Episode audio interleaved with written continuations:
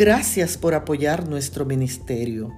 En el libro de Sofonías, el capítulo 3 y el verso 17 leemos, El Señor está en medio de ti, poderoso, Él salvará, se gozará sobre ti con alegría, te pacificará con su amor, se regocijará sobre ti con cantar.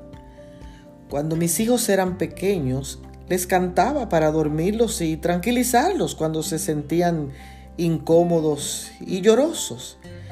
Yo nunca había imaginado a Dios cantar y hacerlo con una alegría tal que nos pacifica y nos calma.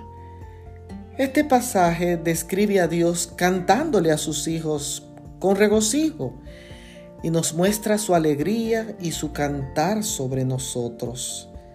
La Biblia dice que los ángeles cantan.